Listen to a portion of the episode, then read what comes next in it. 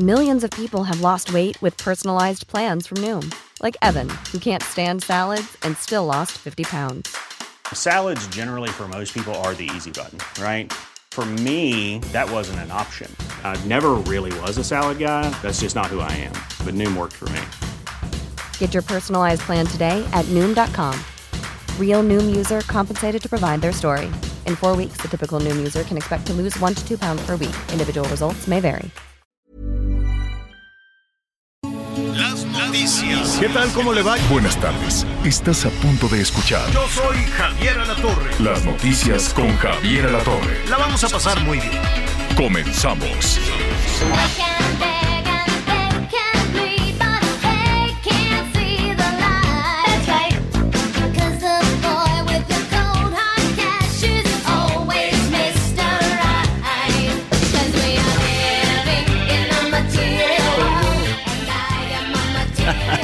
Cantando aquí la chica material, Material Girl.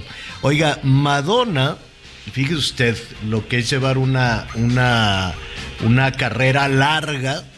Y no cree usted que es tan sencillito llevar una carrera larga, porque en el camino pues suben las estrellas, bajan las estrellas.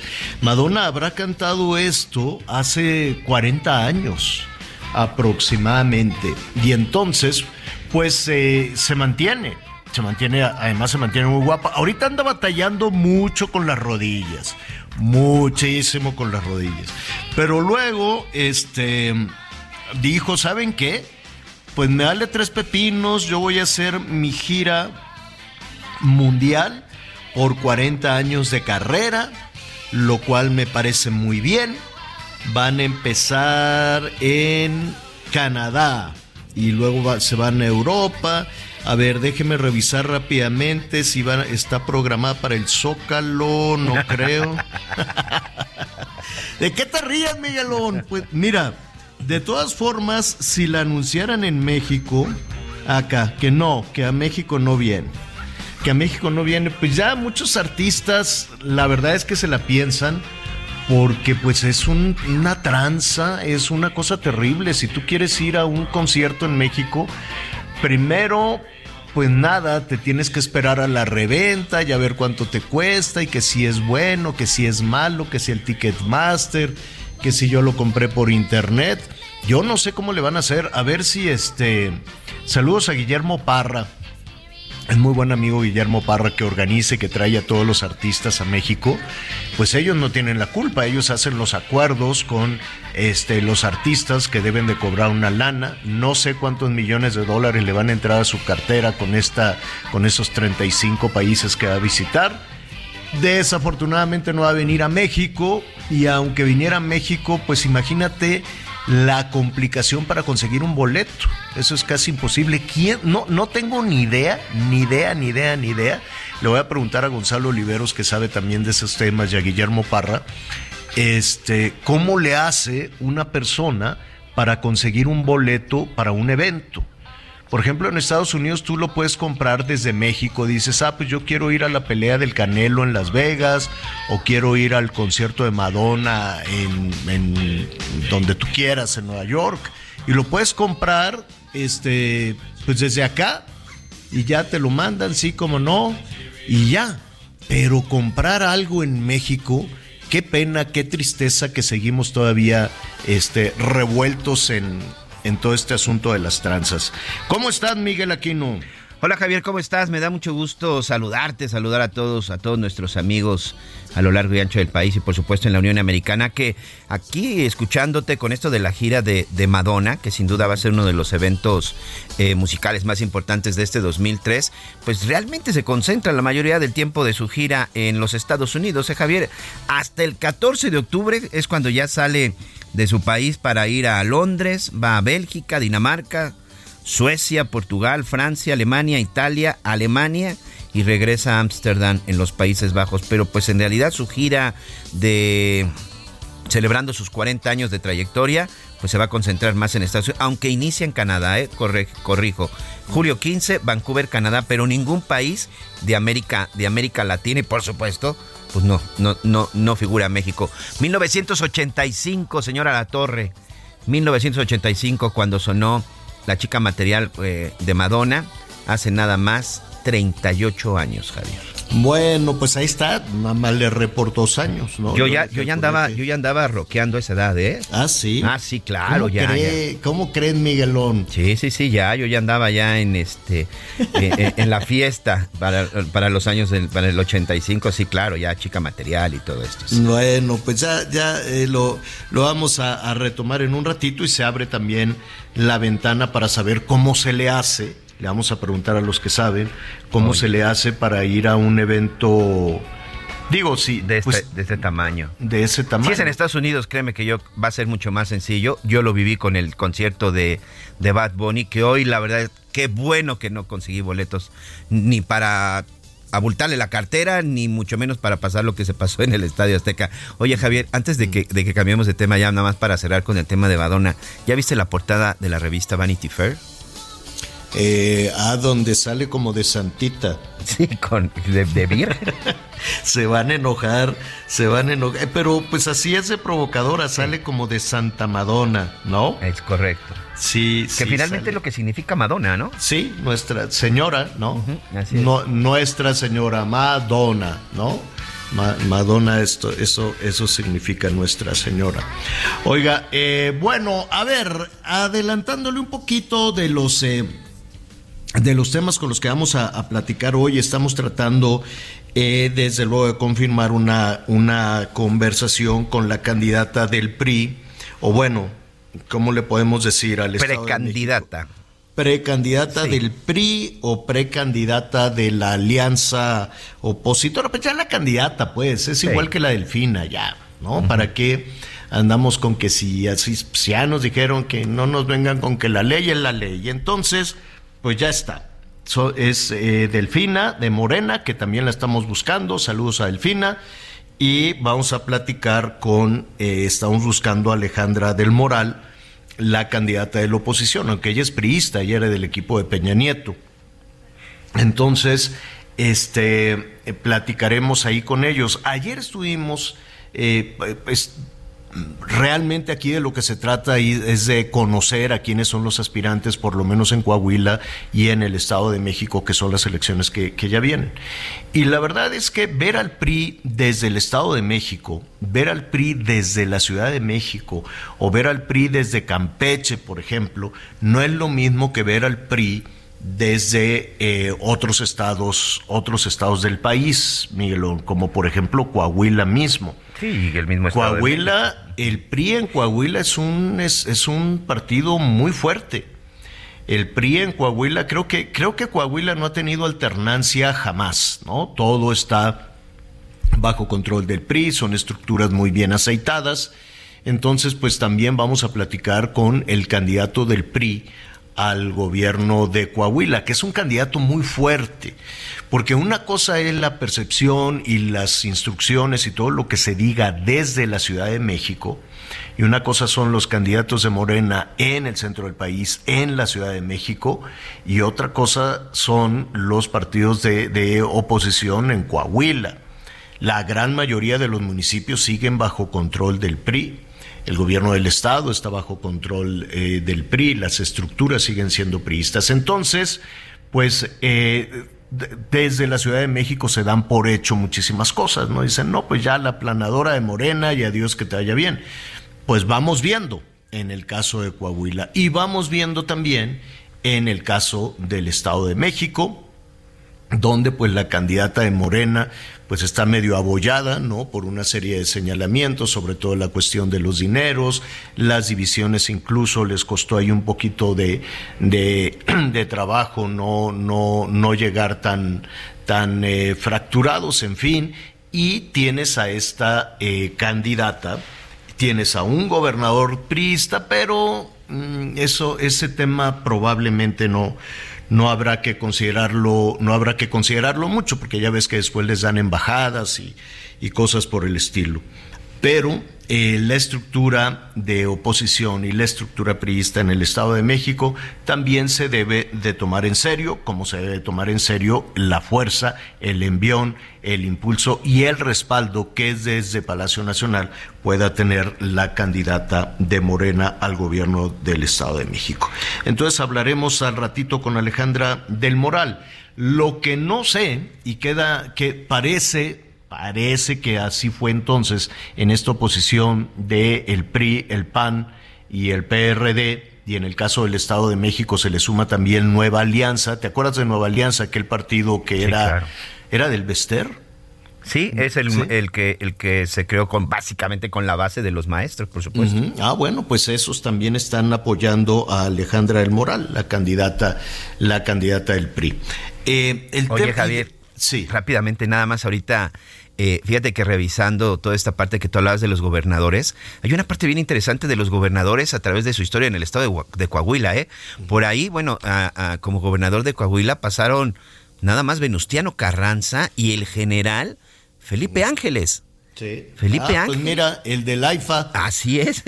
el del AIFA era priista. Híjole. Felipe Ángeles también fue. Y a ver si no le cambian el nombre. Pero pues bueno.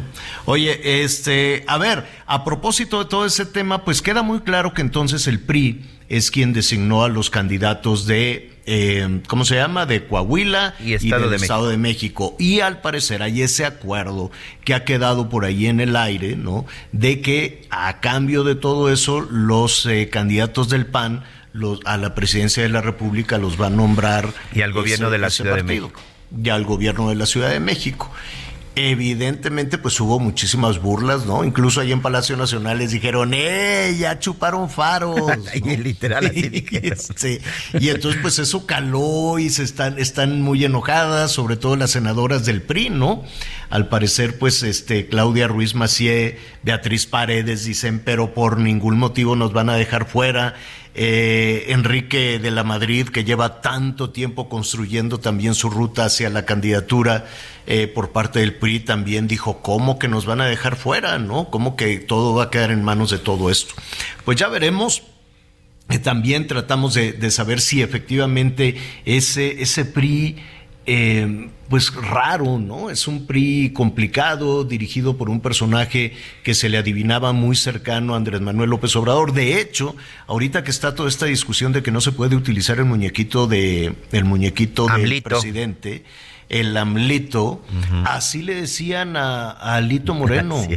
Le decían el AMLito Moreno, que porque lo tenía controlado como muñequito desde Palacio Nacional del presidente.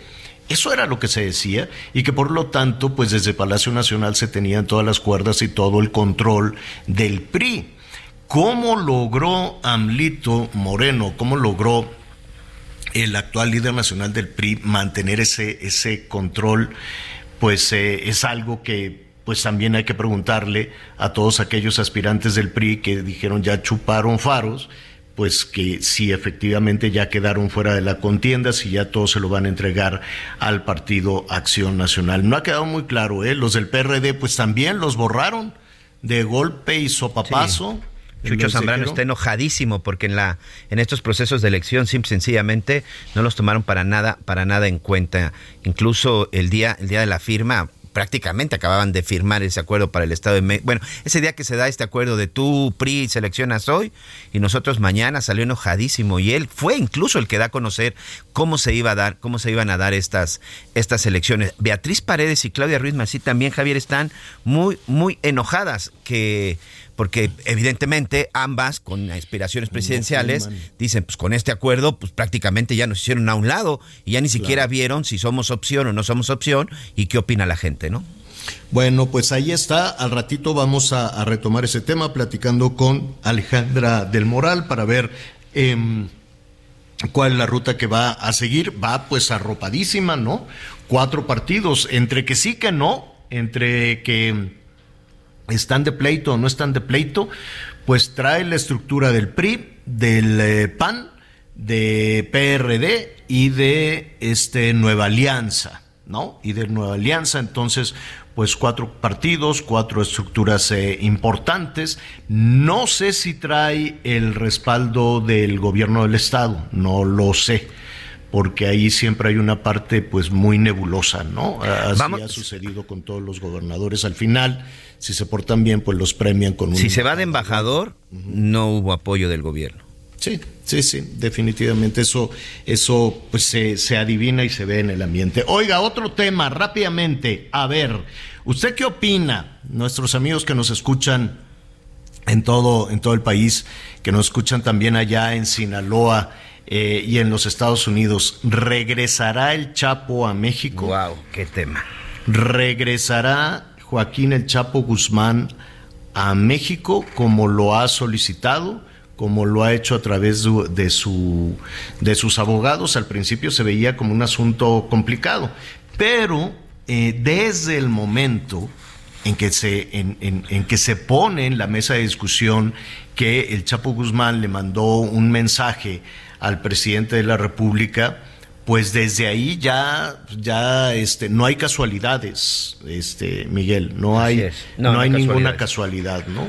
Este, porque pues yo me imagino cuántas mamás de delincuentes, abuelas de delincuentes o delincuentes mismos, pues quieren tener también una audiencia y cuántas habrán mandado, cuántas personas que están en prisión y que dicen que se violan y se vulneran sus derechos humanos, prisioneras o prisioneros o que no tienen un, que, que siguen sin un, debido proceso, ¿no? Que siguen sin proceso en la cárcel, pues cuántas cartas habrán mandado, cuántas cartas habrán ido a entregar allá a Palacio Nacional en el sobre amarillo, cuántos correos electrónicos pueden estar mandando a quien tú quieras, ¿no? Por eso, pues yo no, no, no veo muchas, eh, no, no, veo muchas casualidades ni ocurrencias de, el, eh, de, ¿cómo se llama? Del equipo de defensores del Chapo Guzmán.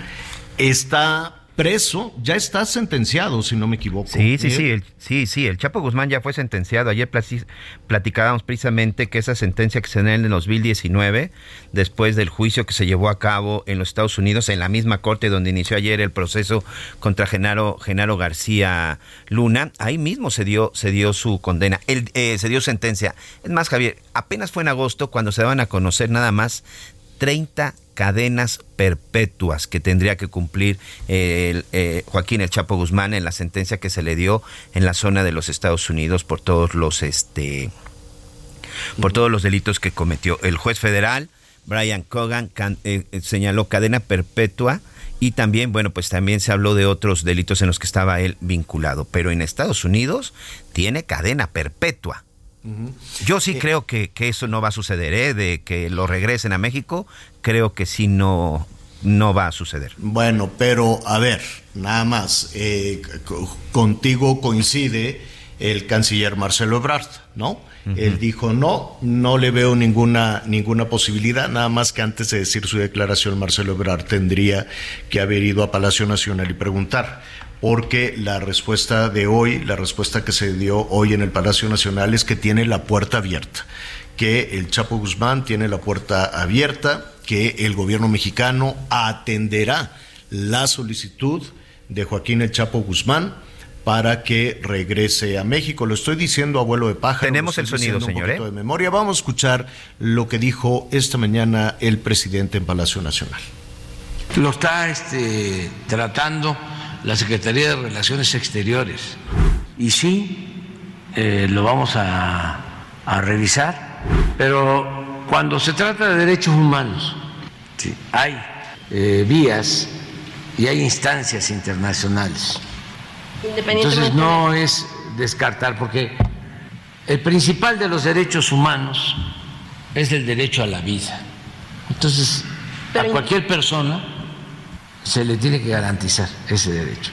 Nada más este, hay que ver si procede, no procede, si tenemos, como lo menciona Marcelo, nosotros posibilidad de hacerlo, si tenemos facultad para hacerlo, pero siempre hay que dejar eh, la puerta abierta. Bueno, Ahí está, fue esta declaración que evidentemente pues generó grandes expectativas entre los abogados defensores de Joaquín El Chapo Guzmán, entre los familiares. Yo imagino que la noticia llegó también hasta Badiraguato, le llegó también a la mamá del Chapo Guzmán, le llegó a todos los, los parientes y pues les generó, eh, yo me quiero imaginar algún entusiasmo, la posibilidad de que el Chapo Guzmán regrese a México. Dejó esa posibilidad abierta el presidente, el presidente López Obrador. ¿Qué dicen las leyes? Ah, eso ya es otra cosa, ¿no? Ese es, es otro tema. Pero el solo hecho, em, el solo anuncio ya tiene un impacto, ¿no? El solo anuncio, independientemente de los vericuetos en, en los tratados, en los tratados judiciales entre México y Estados Unidos, en la condena, en la situación jurídica, en la situación en la que se encuentra allá en eh, los Estados Unidos el Chapo Guzmán, que dice que, lo maltratan, que, que, este, que no lo dejan hablar con nadie, en fin, ¿no?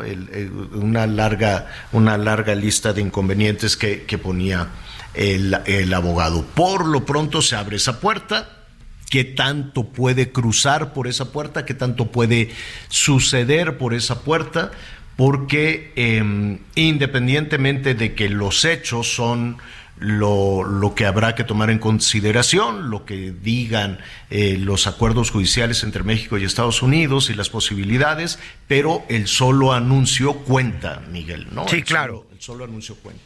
Sí, claro, que al final eso es lo que, lo que ha generado. ¿Qué fue lo que sucedió? ¿Por qué tan, se argumentó incluso que la extradición del Chapo Guzmán había sido ilegal? Les recuerdo, amigos, que cuando se da la extradición de Joaquín el Chapo Guzmán a los Estados Unidos, cuando él ya había sido detenido por tercera ocasión, porque también, a ver, que no se nos olvide, ¿eh?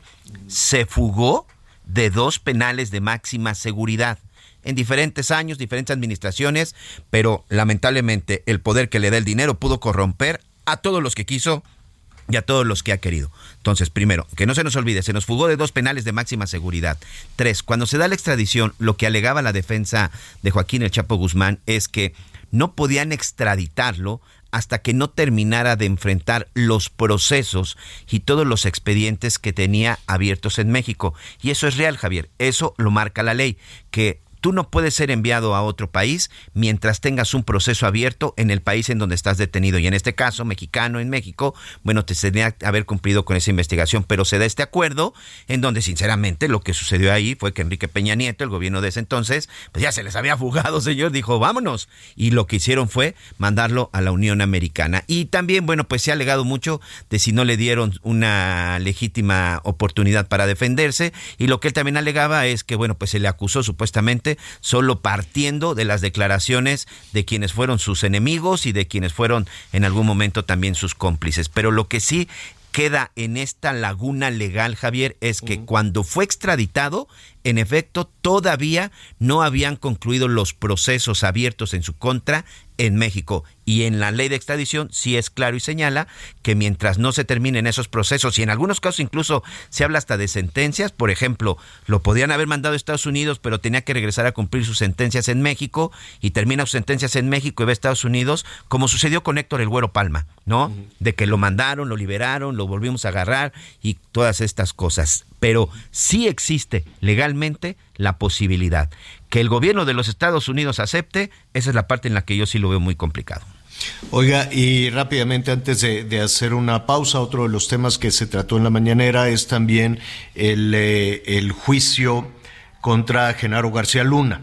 ¿Qué está pasando en este momento? Bueno, pues se está eligiendo al jurado que va a participar en ese juicio. Ayer sucedió lo mismo, ¿no? Se presenta eh, Genaro García Luna, no se presenta con el uniforme naranja ni esposado, va de, de, traje, con corbata, va con sus, va con sus abogados, y entonces este, se hace un interrogatorio a a, todos aquellos que no es que la gente levante la mano, no es que digan son candidatos, se les invita, ¿no? La, el, el, Poder Judicial invita a ciudadanos y les hacen una serie de preguntas para que no tengan, pues, evidentemente ningún tipo de contacto con la persona que va a ser llevada a juicio, que tuvieran en el pasado algún tipo de relación, cosas por el estilo Y así se van a ir hasta, pues probablemente mañana terminen.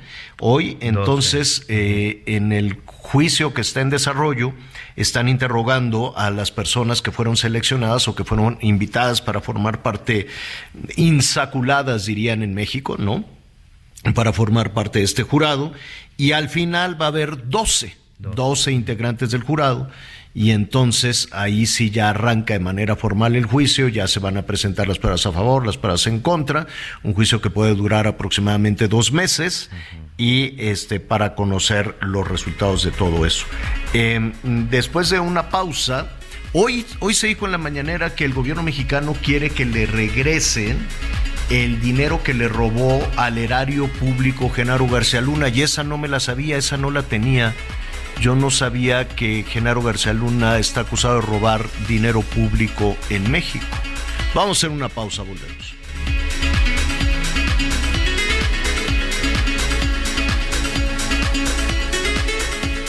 Conéctate con Miguel Aquino a través de Twitter, arroba Miguel Aquino. Toda la información antes que los demás. Ya volvemos. Todavía más información. Continuamos. Las noticias en resumen. En lo que va de este año 2023 se han registrado 10 muertes violentas de mujeres en el estado de Jalisco, señaló la Secretaría de Igualdad Sustantiva Paola Lazo. Asegura que la mayoría de las muertes violentas de mujeres se investigan como feminicidios, aunque el año pasado solo el 25% de los 180 asesinatos fueron catalogados así.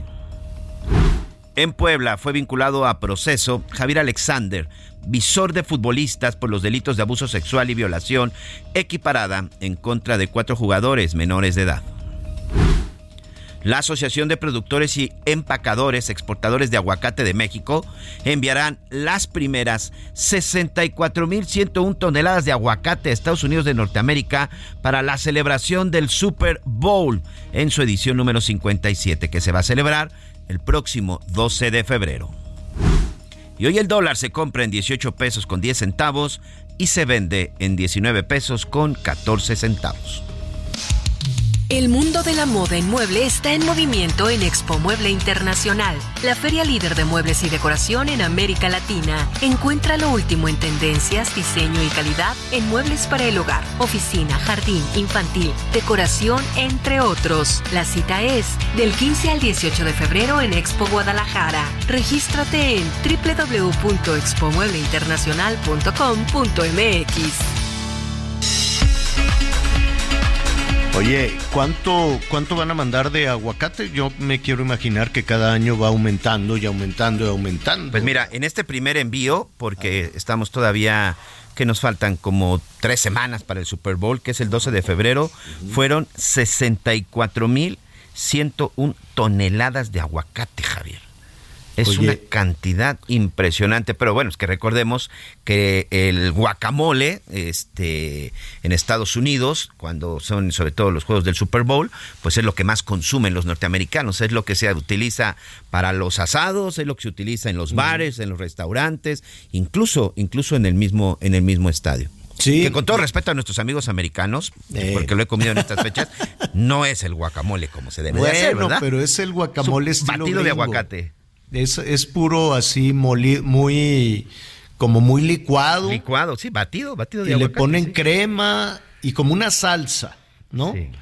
Como una salsa. Ya cuando prueban el guacamole de veras, pues se caen así, ¿no? Se van Sí. para atrás. Dicen, ¿cómo toda la vida estuve comiendo otra cosa? Fíjate que en alguna ocasión en Japón, este, les tuvieron que enseñar.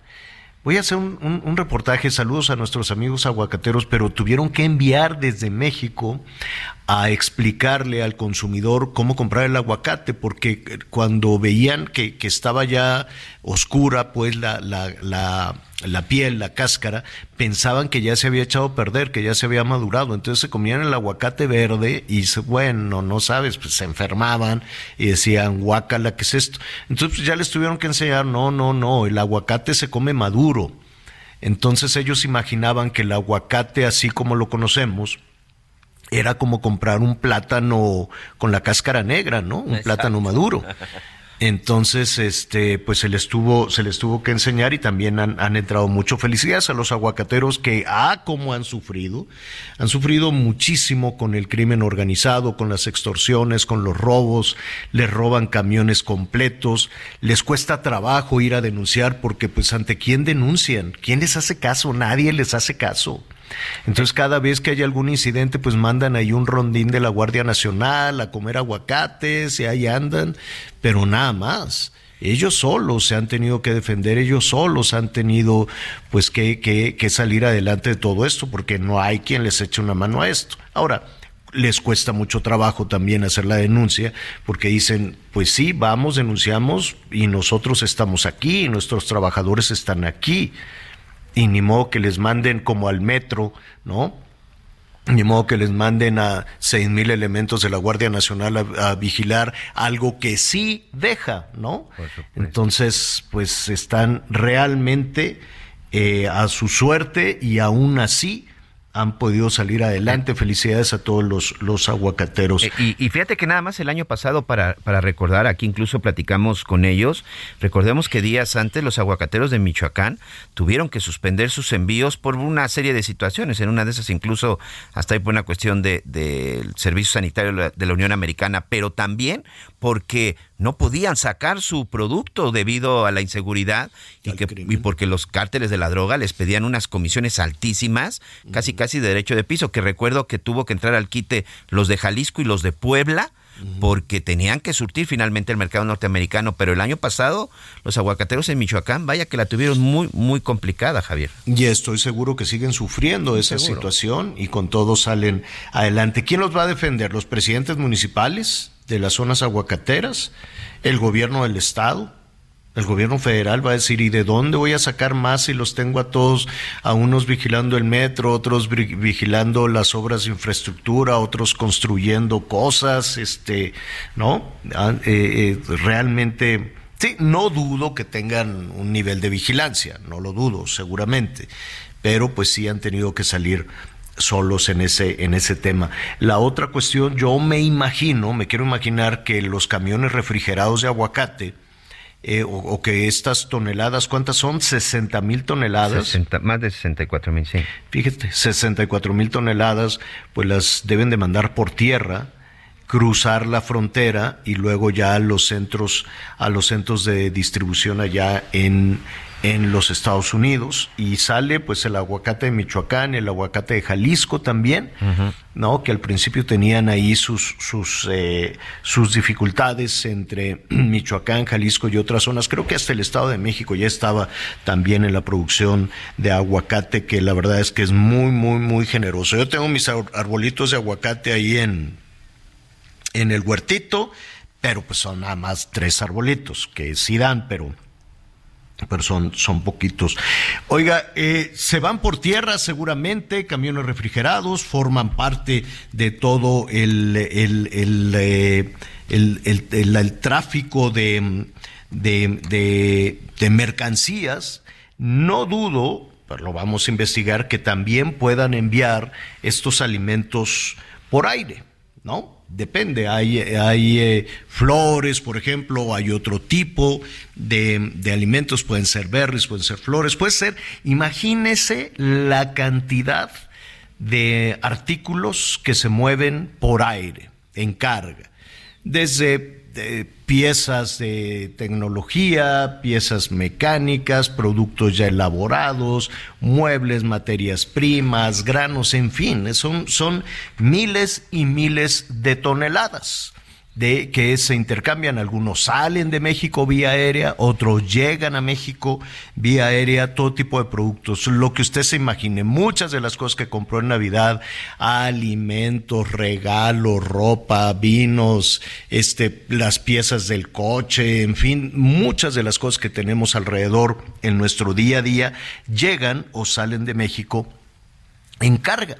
Y es una tarea complicadísima, ¿eh? No es que, no es que llega el avión con la panza llena y ya, no, no, no, pues imagínese toda la burocracia, toda la tramitología y luego como no se habla la Marina y Hacienda, pues que la Marina pide una cosa, Hacienda pide la otra y que ponle esta etiqueta y ahora ponle el otro. Es dificilísimo el comercio. Es, es, absurdo, ¿no? Decir que México tiene un tratado de libre comercio y que México tiene acuerdos comerciales, pues incluso con Japón, lo que hablábamos hace un momento. Pues una cosa es el tratado y otra cosa son los hechos y otra cosa es realmente eh, que las mercancías puedan entrar o salir. Y se ha hecho en los últimos tres años cada vez más difícil. El aeropuerto de la Ciudad de México, si no me equivoco, es el de mayor tráfico aéreo de mercancías en América Latina. No solo para abastecer al centro del país, no solo para abastecer a la zona metropolitana de la Ciudad de México, que son millones y millones de personas que todos los días estamos consumiendo algo, sino para abastecer una buena parte de la región e incluso de otros países que llega su carga a México. Dicho eso, Ayer sorprendió, llevamos toda esta semana que hay anuncios en la noche, ¿no, Miguelón? Cuando no son las becas, es que, la, que se va a poner 50% de arancel a la exportación de maíz, también se anunció de noche, que se suspenden las becas, también se anunció de noche, y ayer por la noche se anunció y llamó muchísimo la atención que el aeropuerto de la Ciudad de México se cierra o se va a cerrar por un decreto, bueno, todavía es un proyecto de decreto, al transporte de carga. y, uno se quiere imaginar y cierras esa llave y qué puede pasar para ver qué es lo que puede suceder con toda esta eh, situación. Yo le agradezco a Ernesto Rodríguez Gil. Él es el presidente de la Confederación de Asociaciones de Agentes Aduanales de la República Mexicana. Luis Ernesto, qué gusto saludarte de nuevo. Buenas tardes. ¿Qué tal? Muy buenas tardes. Oye, Luis Ernesto, ¿ya conocen de este, eh, pues todavía no es un, un decreto, es un anteproyecto del decreto para el cierre del transporte de carga aérea en, la, en el aeropuerto de la Ciudad de México? Así es. Eh, bueno, como todos nos enteramos el día de ayer, eh, se anuncia este anteproyecto a través de, la, de la comunidad y eh, obviamente pues atentos a lo que aquí se, expresa eh, y obviamente como todos eh, estudiando el tema.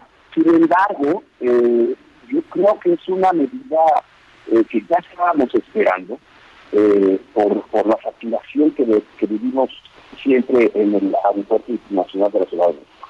Pero sí, ayer nos esperamos como todos ustedes. A ver, em, ¿es un hecho para ustedes como agentes aduanales ¿Y, esto qué significaría? Que por dónde llegaría o cómo se haría este, este, este traslado de mercancías eh, eh, por vía aérea? Bueno, primero comentar que eh, estamos en el proceso de, de, conocimiento y estamos que abre esta etapa en donde la CONEMER este, está de recibir opiniones de todos los interesados en relación a este proyecto. Excelente entendido que vence el 15 de febrero. Eh, obviamente los agentes aduanales de México vamos a opinar al respecto. Eh, sin embargo, creemos que es una consecuencia eh, lógica a, lo que comentaba, que es la saturación de la aeropuerto internacional de Ciudad de México y que lo vemos y lo, y lo escuchamos prácticamente desde hace 30 años. Eh, que esto ya estaba un poco, este, que se empieza a platicar, y obviamente en 2014 el, eh, tuvimos la declaratoria de desafiliación del espacio aéreo del aeropuerto internacional de la Ciudad de México. Y entonces, ¿cuál, es, ¿cuál es la alternativa? ¿Cuál es la alternativa si, si se suspende el transporte de carga aérea? Pues eh, los aeropuertos eh, continuos, que es obviamente el Felipe Ángeles, el de Toluca y el de Querétaro pero obviamente nosotros que hemos estado ya en algunas eh, ocasiones de visita en el aeropuerto este, internacional de Ángeles, hemos visto eh, que en la parte de carga el esfuerzo que han hecho eh, y las instalaciones que están ahí listas para recibir carga. por lo que yo creo que es una es una salida a la facturación que vemos todos los días y los últimos años más en cuanto a la carga y en cuanto a la aduana en los internacionales de la ciudad. A ver, pero, pero dime algo, ¿esto quiere decir que ustedes están de acuerdo en salir del aeropuerto de la Ciudad de México? Mira, estamos de acuerdo en, en todo lo que tenga que ver con hacer de México más competitivo. Sí, sí, claro, pero, decir, pero salir, salir del aeropuerto de la Ciudad de México implica, quiero suponer, no lo sé, tú conocerás, tú tienes oficinas, quiero suponer, en el aeropuerto de la Ciudad de México, este paga renta, paga como los empleados, eh, el transporte, cómo, cómo van a llegar al Felipe Ángeles los empleados, en dónde van a comer, cuántas horas de traslado, va a aumentar el flete, tiene capacidad el Felipe Ángeles para, eh, pues no sé, yo quiero suponer que no, no, no conozco bien el tema, pero eh, quiero suponer que se requieren oficinas, eh, espacios, espacios de carga y descarga, eh, espacios de estacionamiento, el traslado, los camiones, la seguridad. El aeropuerto acabo de ir, está oscuro a partir de las 5 o 6 de la tarde. Tú tú te, te oigo muy, muy contento con esto. Mira, optimista sí, optimista sí porque se abre una puerta más. Eh, se acaba de crear la aduana número 50 y es una puerta más para el comercio exterior mexicano y por eso optimista. Ahora, ¿Qué, ahora, qué es eh, la puerta? se- Pe- se- perdóname, eh, te- perdón que te, que te interrumpa, Luis Ernesto. Te claro. escuchamos muy Ah, mal, te escuchamos muy mal. ¿Nos das oportunidad de marcarte de nuevo para, para entender, para, pues, para ver un poco de, de qué se trata, de qué se trata todo esto? Em, porque si, si están todos de acuerdo, pues bueno, ¿no? Si están todos de acuerdo en salir del aeropuerto de la Ciudad de México, no sé si se tiene que gastar más, no sé si el traslado de, de esas toneladas de mercancía. Acuérdense que el aeropuerto internacional de la Ciudad de México es el aeropuerto de más transporte de mercancías en América Latina. Sí, No claro. sé si, Ahora, si con eh, eso es suficiente, si eso se puede trasladar al AIFA en 90 días.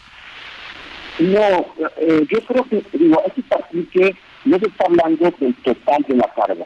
El- está- está hablando nada más de la carga, eh, de los aviones exclusivos de carga. Y esto es, estamos hablando de un 35 y un 40% de la carga que llega al aeropuerto internacional de Ciudad de México. El resto, es decir, la mayoría de la carga va a seguir llegando en aviones de pasajeros y va a seguir utilizando las instalaciones de la aduana del aeropuerto internacional de, la Ciudad de México. Entonces no es un cerrar e irnos todos a, a las otras aeropuertos, eh, a Toluca, Querétaro, a Ipa, eh, sino que es, que es distribuir mejor el tema de la carga. Eh, hay que visitar el área de, de, carga y de aduana del aeropuerto internacional de la Ciudad de México para conocer que ya no se puede caminar. Eh, las, las casas están en las, entre, los, entre las calles de, la- de los almacenes. Mm, Bueno, y, oye, no- y eso a ustedes, a ustedes, mira, eh, señor productor, eh, pensé que le iban a marcar de nuevo, por eso había yo alargado, para poder escuchar, porque no le entendemos nada a nuestro entrevistado, entonces, eh, y es, es importante lo que nos tenga que decir Sí. el presidente de la Confederación de Asociaciones de Agentes Aduanales de la República Mexicana. Yo pensé, les soy honesto, que les iba a significar eh, pues un gasto adicional, un gasto ex- extra. Yo pensé que para los trabajadores, que debe de haber trabajadores, es decir, llega un avión con carga y no cree usted que la Marina lo descarga. ¿No? Se requieren empleados que bajen la mercancía, que revisen la mercancía, que hagan toda una logística de revisión y distribución de la mercancía y se requieren todos esos espacios. Si ya no caben en el Aeropuerto Internacional de la Ciudad de México, pues bueno, por lo que estamos escuchando es que están todos eh, de, de acuerdo en esta en esta en este tema. Yo no sé si al final el consumidor o el importador va a tener que pagar la factura de nuevas contrataciones, de nuevas rentas, de no sé si existen ya los espacios en el AIFA o en Toluca. Eh, y, señor productor me dice cuando ya logremos tener... ¿Ya lo recuperamos? Ya, ya lo recuperamos. Ahora sí te escuchamos mucho mejor, Luis Ernesto, porque teníamos muy, muy mala comunicación. Nos decías entonces que para ustedes es una ventaja. Sí, es una ventaja. Sí, es una, es una ventaja eh, y obviamente este, creemos que va a venir a solucionar un poco el tema de la saturación. Y como comentaba ahorita antes de que se interrumpiera por la mala comunicación, este, estamos hablando de que nada más se va a ir a otros aeropuertos eh, la carga, los aviones de carga exclusivamente. El resto de la carga, que es la mayoría, creo que es el 60%, llega por aviones comerciales, eh, por aviones de pasajeros. Y ellos van, esa, esa mercancía va a seguir utilizando eh, las instalaciones del aeropuerto internacional de la Ciudad el, 60, el 60% de la de los artículos de carga aérea llega por Aeroméxico. Eh, llega por aviones con pasajeros, con, digamos que eh, combinado este, pasajeros y carga, Aeroméxico y otras aerolíneas internacionales, por supuesto. Ah, ah, claro, aerolíneas, aerolíneas internacionales, internacionales también, 60%. Entonces, y el otro 40%, eh, pues, ¿qué va a pasar? a ellos sí se les estaría cerrando el espacio del aeropuerto internacional de la Ciudad de México y tendrían que buscar otras alternativas eh, que las que estábamos platicando, que ah. bien puede ser a, aeropuerto de la IFA o el Querétaro o el Toluca.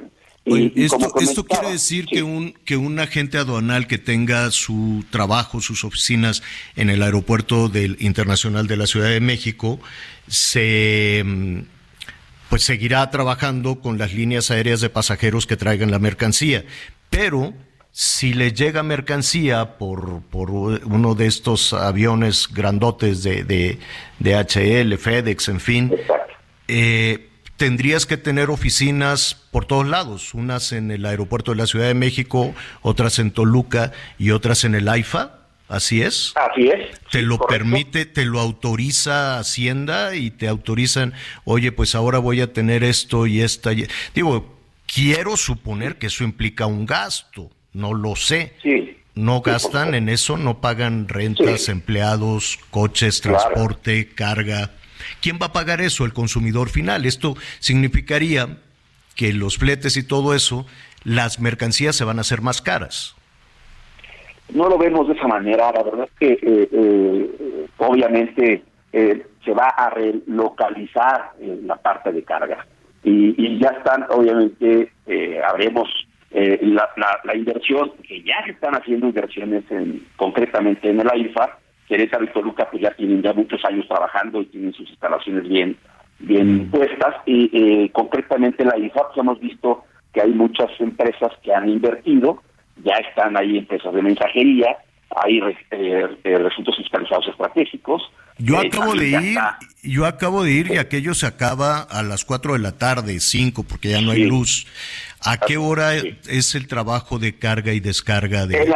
Eh, digo, hoy por hoy hay mínima carga, precisamente eh, creo que este eh, decreto, en, dado caso de entrar en vigor, este, estaremos hablando en cuanto a los términos, en cuanto a los tiempos, estaríamos hablando que por ahí de septiembre, este, obviamente vendría a, venir, vendría a darle más carga a la IFA. Pero bueno, hoy por hoy pues están vacías las almacenes, no hay, hay muy pocas operaciones, ya hay operaciones, ya hay aduana funcionando, pero muy, muy poca, a su mínima capacidad. Dime, dime algo, ¿cuántas eh, oficinas, cuántas aduanas te permite la ley tener? Eh, cuatro. Eh, a una agente anual nos permite tener o, estar despachando en cuatro aduanas. Entonces, la aduana de inscripción más tres aduanas adicionales. Sí. O sea, por ejemplo, si tú tienes, no quiero, no, no, no lo sé muy bien, me imagino eh, Veracruz, Laredo, este, Ciudad de México y Guadalajara, pues ya no puedes tener Toluca, AIFA y Ciudad de México. ¿Qué haces si te llega la mercancía dividida, una parte por el AIFA y otra por Ciudad de México? ¿Tendrías que renunciar a alguna de las autorizadas? A aquellos que tengan esa, ese esa, esos clientes, sí. Ahora, pero hay muchos agentes aduanales en el Aeropuerto Internacional de la Ciudad de México eh, que ya están autorizados para operar por el AIFA. Eh, y, obviamente... Eh, ah, eso quiere decir que pueden tener más de cuatro. No, no, no, nada más cuatro. y entonces si te vas a la IFA, si te vas a la IFA tendrías que renunciar a una. Así es. y si te vas a la IFA y a Toluca eh, y Ciudad de México tendrías que renunciar a dos. pero pero en el en, este en este ambiente también o, nuestro actuar diario también nos eh, podemos apoyar con corresponsalía es decir con colegas que también este operan yo no opero un servidor opera nada más por Ciudad Juárez Ojinaga, Ensenada y Chihuahua. Pero tengo eh, colegas que operan también por el Aeropuerto Nacional de México, que también tienen otras aduanas. Y si tú tuvieras algún cliente que, pudiera utilizar esa aduana, pudiéramos eh, trasladarlo o, tuviéramos que pudiéramos trabajar por corresponsabilidad y así esto, obviamente eh, esto apenas esto apenas va comenzando. Vamos a ver que se publique en el diario oficial y me temo que las mercancías van a subir porque los gastos de aduanas, de comercio, de fletes, de camiones, de traslados, alguien lo tiene que pagar. Lo va a pagar el importador y al final lo pagará el consumidor. Es decir, creo que con esta situación se viene un, golpe más a la inflación. Te agradezco muchísimo, esperemos a que se publique y regresamos a conversar contigo. Muchísimas gracias. Estoy a tus órdenes, que estés muy bien, gracias, buenas tardes. Gracias, hacemos una pausa y volvemos.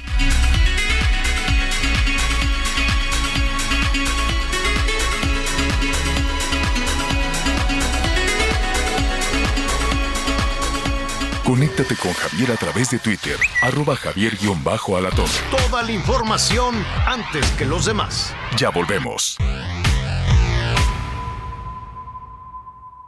Todavía hay más información. Continuamos.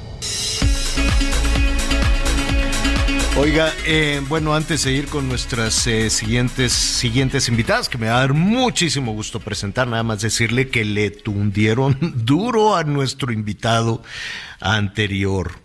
Válgame Dios y María Santísima. Pues sí, de diferentes partes, nuestros amigos de la Ciudad de México, trabajadores del aeropuerto, trabajadores en este tema de, de carga, dicen, oiga, pues este señor, ¿de dónde es? Bueno, pues él tiene negocio allá en Ojinaga y pues evidentemente es, es el... Es, es cuando se hace esta selección de, de presidente, pues levantan la mano diferentes agentes aduanales del país, no necesariamente tiene que ser de la Ciudad de México. Entonces, pues bueno, no le quiero yo decir algunos de los calificativos, pero no sé, nos dicen, Miguel, que este, a ver, mm, bueno, sí le tundieron, que no sabe, que le da miedo, que no conoce el tema, que el asunto va a ser más caro, que va a haber liquidaciones, que qué van a hacer los trabajadores. Y tienen razón, pues hay muchísimos trabajadores que llegan a estas oficinas del aeropuerto en metro o en pecero. Y ahora cómo vas a llegar no nada más a Zumpango, que te puedes ir en un autobús de, de pasajero, no de, no de transporte público, y después para entrar en esa boca del, lobo, y luego para comer. ¿Dónde vas a comer? ¿Cómo? ¿A qué? E, e, en fin, eso en caso de que se trate del Felipe Ángeles, dice doble gasto, ¿no? Tener oficinas por todos lados. Eh, los cargueros, aquí no entendí, dicen los cargueros vamos a batallar muchísimo. Mira, mira Javier, incluso la gran pregunta de todos estos este, empleados en el sistema aduanal, de por sí es muy complicado, te lo digo yo que recién lo hice, de pronto cambiar tu residencia por tu cuestión de trabajo, si tienes hijos son escuelas y si, si, tu esposa trabaja o si tu esposo trabaja, pues también es mover, mover las cuestiones del trabajo. Entonces, si no es tan sencillo, a lo mejor de pronto pues para un directivo, para el dueño de una empresa, pues cambiar de oficina no pasa absolutamente nada, pero los empleados? que no se olvidan de pronto de pronto de los empleados. Y, las liquidaciones y todo esto. Ah, mira, nos dicen eh, que por qué no platicamos con el presidente de los agentes aduanales del Aeropuerto Internacional de la Ciudad de México. ah, buscamos. ok, con mucho gusto. Aquí, ya, aquí ya lo tenemos. Muchísimas gracias. No, pues sí le tundieron. Yo sé, no en mala fe, yo sé que es distinto ver, ver todo el tema comercial desde Ojinaga, que es una puerta muy, muy, de mucha actividad, ¿no? y si tienes tus oficinas en Ojinaga y no tienes oficinas acá, dices, ah, pues está bien, ¿no? Pero pues se trata de conocer también el movimiento en el aeropuerto más dinámico de todo América Latina. Bueno, a ver, eh, siempre tenemos, siempre la verdad es que los mexicanos somos muy solidarios, lo hemos demostrado en muchísimas ocasiones y esto, eh, y esto me da muchísimo gusto y en ocasiones no encontramos la ruta para poder eh, ayudar. Honesta, en, en, realidad, en un principio es un tema de que no le tenemos confianza a algunas instancias, sobre todo a las instancias de gobierno, ¿no? A las instancias públicas que dicen, pues tú dona aquí y luego vamos viendo. Por eso las fundaciones, el trabajo que hacen las fundaciones es extraordinario. La verdad es que el trabajo que hacen las fundaciones There's never been a faster or easier way to start your weight loss journey than with PlushCare. PlushCare accepts most insurance plans and gives you online access to board-certified physicians who can prescribe FDA-approved weight loss medications like Wigovi and Zepbound for those who qualify. Take charge of your health and speak with a board-certified physician about a weight loss plan that's right for you. Get started today at plushcare.com slash weight loss. That's plushcare.com slash weight loss. plushcare.com slash weight loss. Nos ayuda muchísimo porque uno quiere donar. El, el, problema es la logística, el problema es la administración, el problema es saber cómo hacer para que este impulso o este ánimo que tenemos los, los ciudadanos de ayudarnos unos a otros llegue a quien efectivamente lo necesita. Por eso eh, me da muchísimo gusto eh, darle de nueva cuenta la bienvenida a Lisbeth Rodríguez, ella es representante de Fundación Grupo Andrade, y eh, para constatar precisamente esto, lo, que esto significa, el trabajo que pueda, que, que, lleva a cabo una fundación, también hemos invitado a Verónica Leiva. Primero saludamos a Lisbeth Rodríguez. ¿Cómo estás, Lisbeth? Muy bien, muchas gracias. Gracias por la invitación nuevamente. Al, al contrario, Lisbeth, oye, este que además si, si, ayudamos a la fundación, pues en una de esas estrenamos carro. Oye, pues está muchísimo mejor eso. Sí, claro, la verdad es que es sumamente importante este sorteo justo por lo que comentas, es apoyar a niñas y niños que se encuentran en situación de vulnerabilidad social en diferentes organizaciones de la sociedad civil con diferentes problemáticas, temas de salud, educación, alimentación, vivienda. La verdad es que sí es comprar un boleto, pero es cambiar la vida de estas niñas y niños que están en las organizaciones. La verdad es que Grupo Andrade, Fundación Grupo Andrade, hace todo el tiempo, todo el año, un trabajo, un trabajo formidable, independientemente de que ahora tenemos la oportunidad de un sorteo, ¿no? Que eso, que esa parte también es atractiva. Pero a mí eh, me, me, parece, eh, Lisbeth, muchísimo más generosa esta posibilidad de, de, ayudar. Si me vas a regalar un carro, qué padre. Pero esta posibilidad de, de, ayudar es invaluable. ¿Qué sucede, Lisbeth, con un donativo desde el momento en que llega un donativo a la Fundación Grupo Andrade? ¿Cuál es la ruta que sigue? Bueno, nosotros contamos con cinco pilares que consideramos indispensables para el desarrollo de la población infantil. Entonces, cuando un donativo llega a la cuenta de Fundación Grupo Andrade, nosotros los destinamos a los diferentes proyectos con los que trabajamos que se enfocan en estos pilares de educación, alimentación, vivienda, juego y salud. Las organizaciones de la sociedad civil con las que nosotros trabajamos generan un proyecto y nosotros vamos bajando el recurso conforme las necesidades que cada organización tiene. Puede ser ah, en el caso de una prótesis ocular, a lo mejor que, que, se necesita para una niña o niño que cuenta con algún tipo de cáncer de retinoblastoma, se le otorga esta posibilidad. También tenemos becas para los niños de que estudian educación primaria. En el caso de los donativos que llegan a nuestra cuenta, nosotros asignamos dependiendo del tipo de proyecto que se maneja. Las personas que donan pueden en cualquier momento consultar el destino de su donativo por medio de nuestro correo electrónico de info arroba fundación y también dentro del sitio web viene un apartado para contactarnos. Igualmente, si desean, pueden contactarnos, mandarnos la información de lo que realmente necesitan saber de su, de su donativo. Oye, eh, esta es una tarea sin fin, la, la de la fundación. Yo me imagino que Grupo Andrade en el, en el momento en que, en que echó a andar esta fundación, pues ya no hay, no hay vuelta atrás. Cada vez es, el reto es mayor y mayor. Más o menos a cuántas personas ha beneficiado esta fundación. Bueno, Fundación Grupo Andrade trabaja directamente con una red de organizaciones desde 20 mm, 16 desde el 2016 y nosotros como tal hemos contribuido en cinco donaciones en particular, perdón, en tres. Es el tema de economía, el tema de donativos en especie y también tenemos de difusión. Con este tipo de apoyos actualmente contribuimos con 20 organizaciones de la sociedad civil. Estamos hablando que impactamos con niñas y niños a más de 5 mil. Wow, no, bueno, qué, qué, qué tarea que además cada historia de este niño, de esta niña y de su familia, pues tiene un impacto en todo el, en todo el entorno familiar y en todo el entorno social. Si, si me permites, vamos a platicar con Verónica. Eh, Verónica Leiva.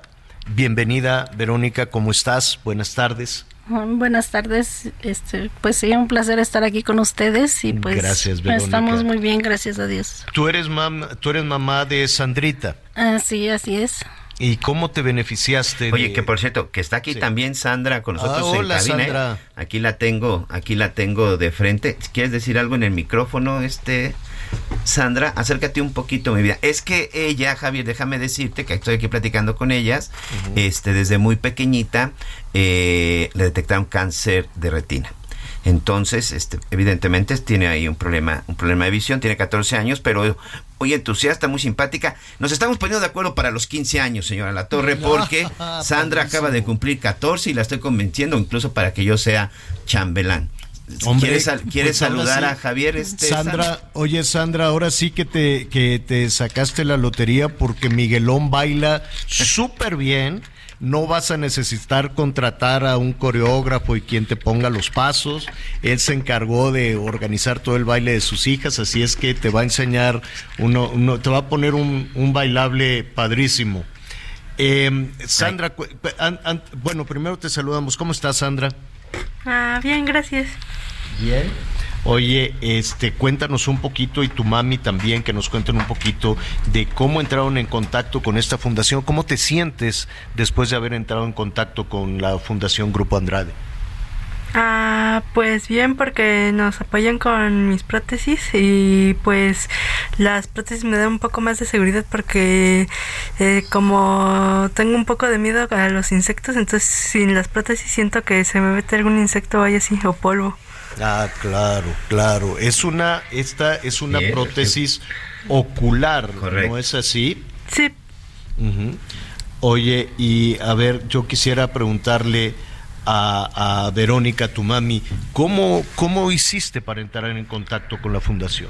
Eh, bueno, por parte del hospital donde asistimos, eh, una doctora, una oftalmóloga nos, nos canalizó a la Fundación Amán y pues bueno, desde ahí pues ya hemos estado ahí y nos han dado mucho apoyo en pues en cuestión de las prótesis y aparte pues yo a Sandra que está muy contenta porque desde pequeña, desde los tres años prácticamente estamos en la fundación.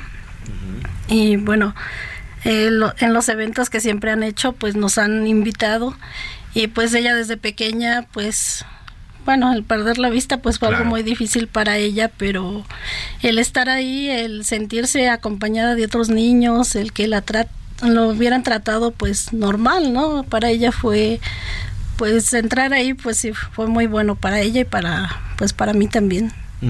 Sí, y definitivamente hace, pues cambia, cambia todo el panorama.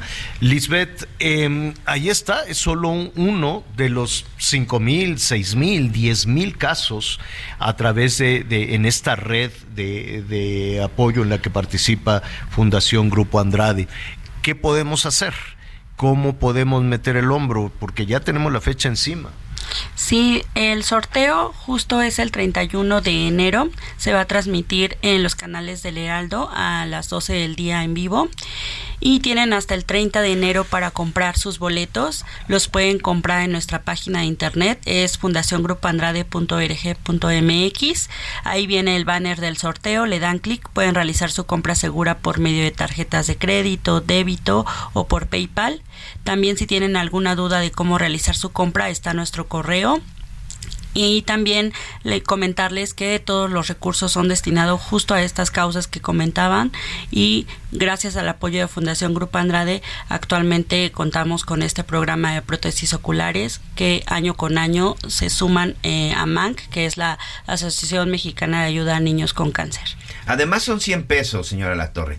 Los boletos cuestan 100 pesos, o sea, para todos nuestros amigos que nos están escuchando, 100 pesos en donde de pronto pues no los podemos gastar en cualquier otra cosa. Además, ojo, no solamente se va a quedar con la gratificación de que va a ayudar a, a, niños, a niñas como Sandra, que ahorita me voy a poner de acuerdo aquí con Sandra, porque déjame decirte que estamos en el dilema, si hacemos fiesta de 15 años o si nos vamos a la playa, porque quiere ir a la playa, quiere ir al mar, y no importa dónde, quiere ir al mar, incluso quiere llevar a su perrita. Pero bueno, aquí ahorita nos vamos a organizar. Porque además se pueden ganar un coche, se pueden ganar un auto, un naveo, por 100 pesos tenemos todavía tiempo, Lisbeth, para que esto pueda ocurrir, ¿no? Y la invitación, entren a la página del Heraldo, entren a la página de Fundación Grupo Andrade, es muy sencillo, con un clic. Físicamente no podemos hacer depósito, no podemos hacer compra en algún lugar. Si quieren realizar la compra de manera física, nos pueden visitar en las instalaciones del Heraldo. Únicamente les pedimos que nos confirmen su asistencia para nosotros, el equipo de Fundación Grupo Andrade, estar pendientes y poderlos apoyar en la compra. Lo pueden realizar de esa manera sin ningún problema. Muy bien creo que es una creo que es una invitación y sobre todo es una acción muy muy bonita insisto tienen esa ventaja de que se pueden ganar un auto por 100 pesos que yo espero que por lo menos cada uno que venga compre uno dos, dos boletos insisto la, la, estación de repente es muy complicada pero 100 pesos creo que hay muchos que sí que sí lo podemos hacer la causa es muy buena esa posibilidad y sobre todo hay que ayudar y echarle la mano a nuestros niños perdón por lo que voy a decir, ya vimos que no lo podemos dejar todo en las manos de, de un gobierno, de, ¿no? No, definitivamente, no. ya lo sabemos. Sandra, diviértete mucho en tu fiesta, ya sea tu fiesta, ya sea la playa, llévate a tu perrita y eres bienvenida, bienvenida siempre. Qué bueno que estuviste con nosotros. Verónica, un abrazo para ti, toda tu, toda tu familia, qué bueno que las cosas comienzan a ser distintas. Y Lisbeth, felicidades y todo nuestro, nuestro agradecimiento por el trabajo que realizan constantemente en la Fundación Grupo Andrade y por, por tu conducto, pues por favor salúdanos mucho a María Cristina. Claro, María por Cristina supuesto. Mieres, que es la presidenta de Fundación Grupo Andrade, que desde luego nos va a dar mucho gusto platicar también con ella cuando, este, pues, eh, cuanto antes, ¿no? Porque siempre son muchos los proyectos, los proyectos que hay. Gracias, Lisbeth. Gracias a ustedes, muchas, muchas gracias. Al contrario, bueno, pues ahí está la posibilidad que tenemos precisamente de, de ayudar y la gran satisfacción, ¿no? Que, que, que, que, esto significa, como decía Madre Teresa, ¿no? Hay que ayudar hasta que duela, precisamente, claro. y eso, y eso es eh, increíble. Oye, nada más déjame decirte, Miguelón, que le siguen tundiendo a nuestro invitado, sí. qué pena. Mira, nos dicen, ah, también están reaccionando los sindicatos, eh, los, este, eh, todas las eh, agrupaciones de aviación, pues vamos a hablar también con todo, todo, todo lo que tiene que ver alrededor de, de los, eh, de la aviación mexicana, los de transporte, también están, y todos coinciden con lo que le preguntábamos, oiga, pues esto no se va a encarecer si tienes que mover sierras, el más importante de América Latina, y dices, pues ahí vaya a saber a dónde, pues claro que todo eso va a encarecer. Nos dicen que la, el Aeropuerto Internacional de la Ciudad de México es la terminal que recibe toda la carga de vuelos internacionales toda la carga de vuelos internacionales, porque hay vuelos internacionales que pueden llegar a otros aeropuertos como el de Cancún, el de Monterrey, con turistas, pero la carga... No llega carga ahí. La carga llega toda al aeropuerto, entonces ese es otro dato que le faltó a nuestro amigo de Ojinaga. Dice que todo esto va a dificultar la cadena de suministro. Y cuando decimos la cadena de suministro, que nos vamos a quedar evidentemente sin productos, sin piezas para poder eh, trabajar, sin, ¿qué quiere? Pues muchos de los, de los productos que, que, que consumimos diariamente. Habrá trabas para los cargueros en los vuelos de conexión, porque dicen, bueno, si bajo la carga, bajaban toda la carga internacional en el aeropuerto de la Ciudad de México. Y de ahí la mandaban al Bajío, o la mandaban a Quintana Roo, o la mandaban a Ciudad Obregón, a, Chiapas. Esas conexiones no las tiene el AIFA. Esos vuelos, o sea, bajar la carga y subirla a otro avión para que se la lleven a Mérida o se la lleven a Tuxtla o se la lleven a Veracruz, pues esas conexiones no las tiene el AIFA. Entonces yo no sé a quién se le ocurrió quedar bien con alguien. Quedar bien con alguien y decirle, oiga, ya sé cómo podemos poblar ahí en Zumpango el Felipe Ángeles. Dicen además que no se cuenta que el AIFA no tiene infraestructura, no tiene accesos logísticos para mover carga. Bueno, yo acabo de estar ahí, están por terminar, pero le echaron velocidad para que pasara el carro de, del presidente Biden, pero que por ahí pasen ya todos los camiones, les falta incluso la iluminación. Eh, dicen que se podrían mover a Querétaro, que el de Toluca no les da el, el tamaño, eh, que está muy chiquitito el, aeropuerto de Toluca, no, no, no la librarían. Y que en esta temporada, dice, de acuerdo con datos del estadísticos, o sea, en papel, solo en esta temporada de invierno, en estos meses que acaban de pasar, las operaciones de carga representaron el 4% de las operaciones totales del AIFA, solo el 4%, y que por lo tanto eh, a ver, baja, los descargan por allá muy lejos. Dicen que ese 4% no estaría poniendo en riesgo la operación del, del aeropuerto, cosa que pues, nuestro amigo de Ojinaga pues, puso ahí sobre la mano.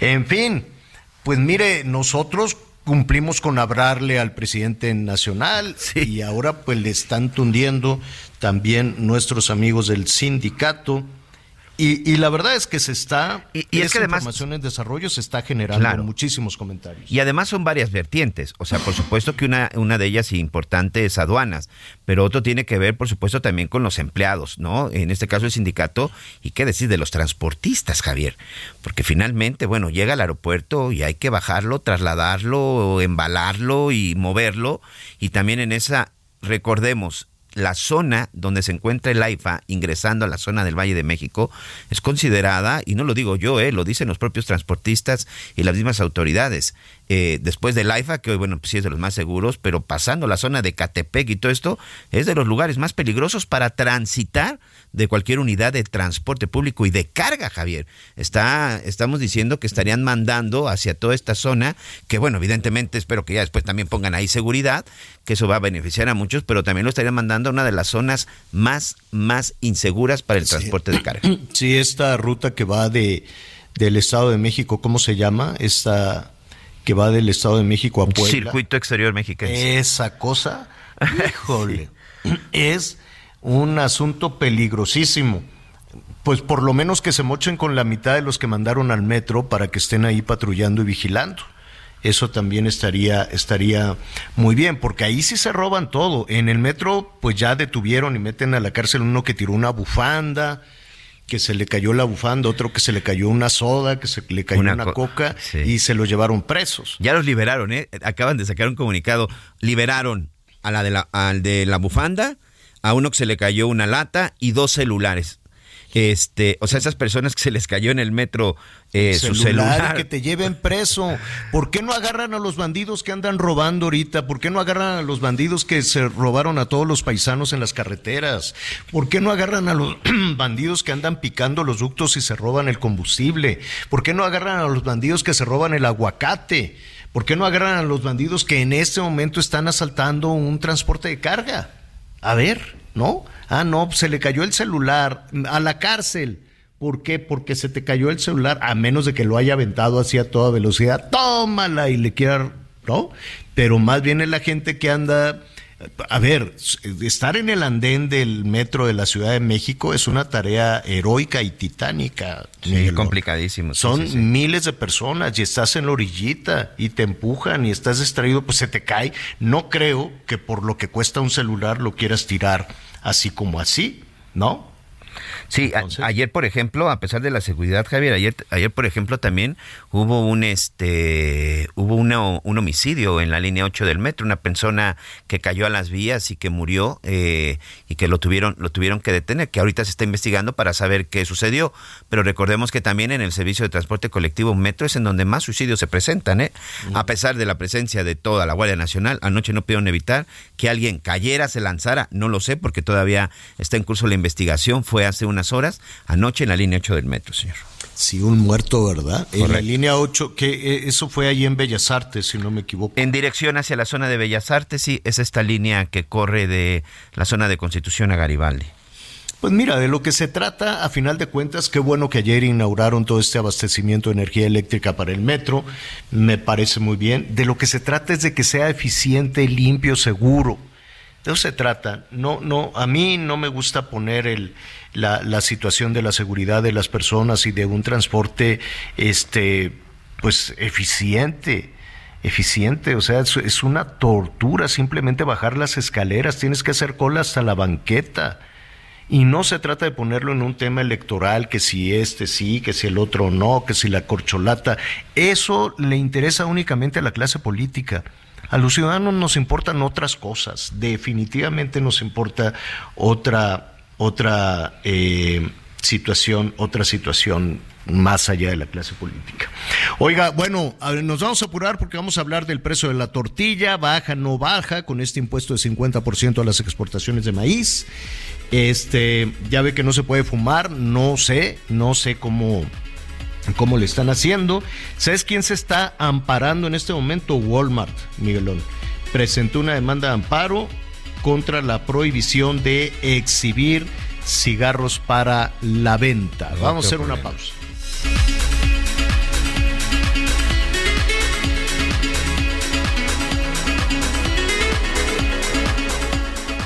Sigue con nosotros. Volvemos con más noticias. Antes que los demás. Todavía hay más información. Continuamos. ¿Ya sabes qué harás con tu aguinaldo? Gastarlo todo no es una buena opción. Mejor ponlo a trabajar para que te genere buenos rendimientos. En Finsus te ayudamos a multiplicarlo con una tasa de hasta 13.13% anual. Descarga la app y comienza a invertir desde 100 pesos de forma fácil y segura.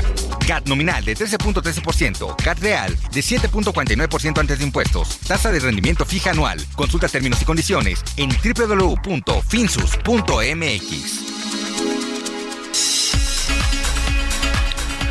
Muy bien, muchas gracias. Continuamos. Y bueno, déjeme comentarle, como usted bien sabe, el turismo en México es una de las cosas más importantes, sobre todo cuando hablamos de economía y de ingresos. Bueno, pues en estos días en Madrid, España, en Madrid, España se está llevando a cabo la Feria Internacional de Turismo 2023, en donde México, por supuesto, sobresale con muchos de sus destinos, pero principalmente con Quintana Roo la gobernadora actual, Mara Lezama, que está encabezando la delegación en ese estado, bueno, participó junto con la ministra de Industria, Comercio y Turismo de España, así como el secretario de Turismo de México, Miguel Torruco, y el embajador de México en España, Quirino Ordaz, en la inauguración del pabellón de México con la presencia del Caribe mexicano. Por cierto, es uno de los eh, pabellones más grandes y más impresionantes. Imagínense, pues hay todas las bellezas de la Riviera Maya. 1111 metros cuadrados para que el mundo para que el mundo conozca bellezas como Cancún, Cozumel, Isla Mujeres, Tulum, Playa del Carmen y por supuesto destinos que se están proyectando de manera muy, muy importante. Recordemos que el estado de Quintana Roo tiene uno de los lugares que más es visitado a nivel mundial que es Cancún, y Tulum, que hoy está compitiendo con uno de los grandes destinos que se encuentran como es Punta Cana. Bueno, pues por ahí anda la gobernadora Mara Lezama, que espero que le vaya muy bien, y por supuesto a todos los involucrados en el sector turismo. Vamos rápidamente a hacer un recorrido por el interior de la República. La defensa del predio que se ubica en la zona de Huentitán en Guadalajara y donde particulares construyen el proyecto inmobiliario denominado Distrito Iconia continuará ante instancias federales a fin de que se revise el proyecto y la afectación medioambiental. El anuncio lo hizo en rueda de prensa en la Ciudad de México Javier Armenta, expresidente de la Federación de Estudiantes Universitarios y contra quien se sigue un litigio acusado de despojo junto con dos estudiantes de la Universidad de Guadalajara, José e Iván, quienes aún enfrentan su proceso en libertad. Ahora, los vecinos lanzarán también una convocatoria a la comunidad de abogados del país para encontrar la estrategia legal que ayude al municipio de Guadalajara para cancelar el proyecto de Iconia y piden también que se juzgue a los estudiantes con perspectiva en derechos humanos. Así, en la Ciudad de México estuvieron acompañados por miembros del colectivo Únete Huentitán y organizaciones civiles, quienes denunciaron también la persecución política de autoridades jaliscienses, quienes se encargaron de encarcelarlos por seis días a estos estudiantes debido a la defensa del Parque Resistencia Huentitán. Desde Guadalajara, Mayeli Mariscal, Heraldo Radio. En Tamaulipas, una madre de familia denunció públicamente un presunto caso de abuso sexual en contra de una alumna de la primaria Prisciliano Peraza Chagoya de la colonia Los Mangos en Altamira. Exigen una investigación y castigo para el agresor y los docentes. El supuesto agresor sería un compañero del infante, a quien también se le señala de realizar actos de agresiones físicas y verbales en contra de otros alumnos de la misma escuela. Los que guardaron anonimato para proteger la identidad de la presunta víctima exigen a la Secretaría de Educación Pública del Estado destituir el director y a la maestra del grupo de nombre Cintia, a quien señalan de no poner límites dentro de las aulas. Para el Heraldo Radio desde Tamaulipas, Carlos Juárez.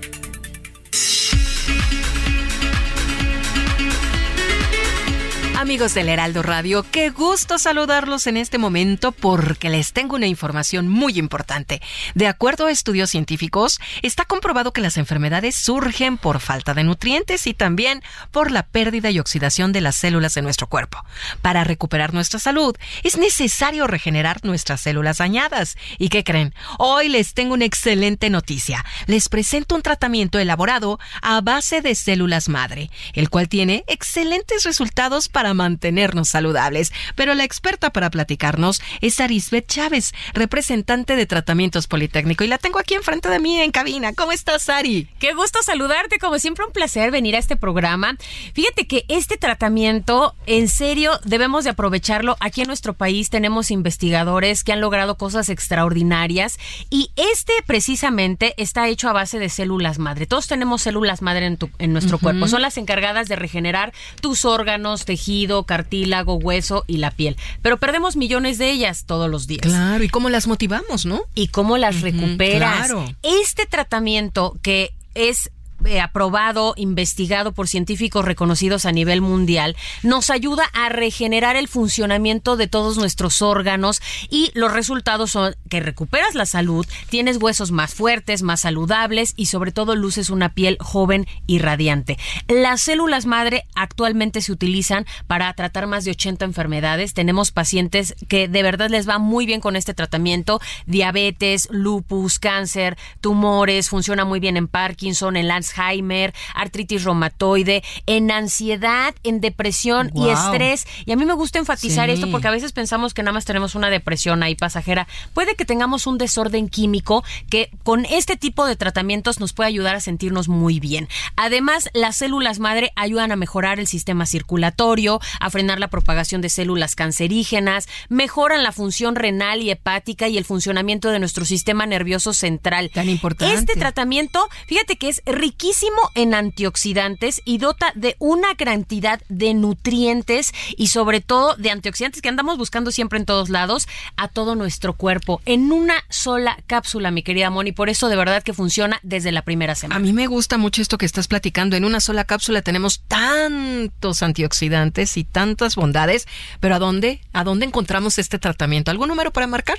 Sí, tienen que comunicarse al 55 56 49 44 44. Le digo una cosa, vaya marcando porque siempre se nos acaban estos paquetes especiales que hemos preparado para todos ustedes. 55 56 49 44 44. Siempre nuestro principal propósito, sobre todo de año nuevo, pues es mejorar nuestra salud, nuestra apariencia. Sí. Pues hoy yo les voy a ayudar con eso, porque les voy a enviar un año completo de este tratamiento a un precio especial. La idea es que no lo interrumpas y que tú vayas viendo los resultados conforme lo vas tomando. Además, eso no es todo. Hoy les tenemos este kit de belleza que ha sido el favorito de todos nuestros amigos porque este kit de belleza incluye crema, jabón y mascarilla. Hombres y mujeres, ¿no? Cualquiera lo puede utilizar. Oye, la salud es para todos. y además hay muchos hombres que ahora se cuidan mucho más y deben de hacerlo. Y entonces este tratamiento les va a encantar. Está elaborado a base de células madre, tiene colágeno, ácido hialurónico, elastina, otros poderosos componentes. Viene muy completo y te ayudan. Es muy potente esta crema, te ayuda a eliminar manchas, reduce el 90% de las arrugas, de cicatrices que podemos tener por problemas de acné y vas a lucir una piel radiante, mucho más joven. Y de mira, o sea, te pones la crema y te tomas las células madre, ¿sabes cómo va a estar tu piel en un mes? Espectacular. Además, el jabón es una delicia porque exfolia la piel, elimina toxinas, células muertas y además cerramos con broche de oro porque la mascarilla crea un efecto lifting. En su paquete les voy a incluir un masajeador que elimina dolor y estrés con diferentes intensidades de masaje y luz infrarroja, que siempre un masajito cae muy rico. Y una bocina Bluetooth que vienen completamente gratis para todos ustedes. Y si es de las primeras personas en común comunicarse al 55 56 49 44 44, yo les voy a aplicar un 2 por 1 en los paquetes. Por eso les conviene marcar hoy, porque sus paquetes hasta la puerta de su casa son dobles. Dos años de tratamiento. Así es. 55 56 49 44 44. 55 56 49 44 44. Aprovecha la promoción porque de verdad es que vuela. A marcar. Muchas gracias, Ari. Hasta pronto. Regresamos al Heraldo Radio. Bueno, muy bien, muchísimas, eh, muchísimas gracias por, por estar con nosotros, muchísimas gracias por todos sus comentarios. Hoy hemos tenido una participación muy nutrida de nuestros amigos. Oiga, em, ayer estuvimos hablando con un especialista. Hoy qué día es? Hoy es miércoles, ¿no, Miguelón? El lunes por la noche eh, se anunció que se va a aplicar un impuesto, un arancel, un impuesto de 50% al maíz blanco que se exporte, ¿no? El maíz blanco que se quiera vender en otras partes se va, eh, pues va a salir muy caro, ¿no? Para, para el exportador y desde luego para, para el consumidor. Eh, preguntamos a algunos especialistas, algunos especialistas también, investigadores universitarios y la parte relacionada con, con las autoridades y nos decían, bueno, pues es que con esto ya no va a subir el precio de la tortilla.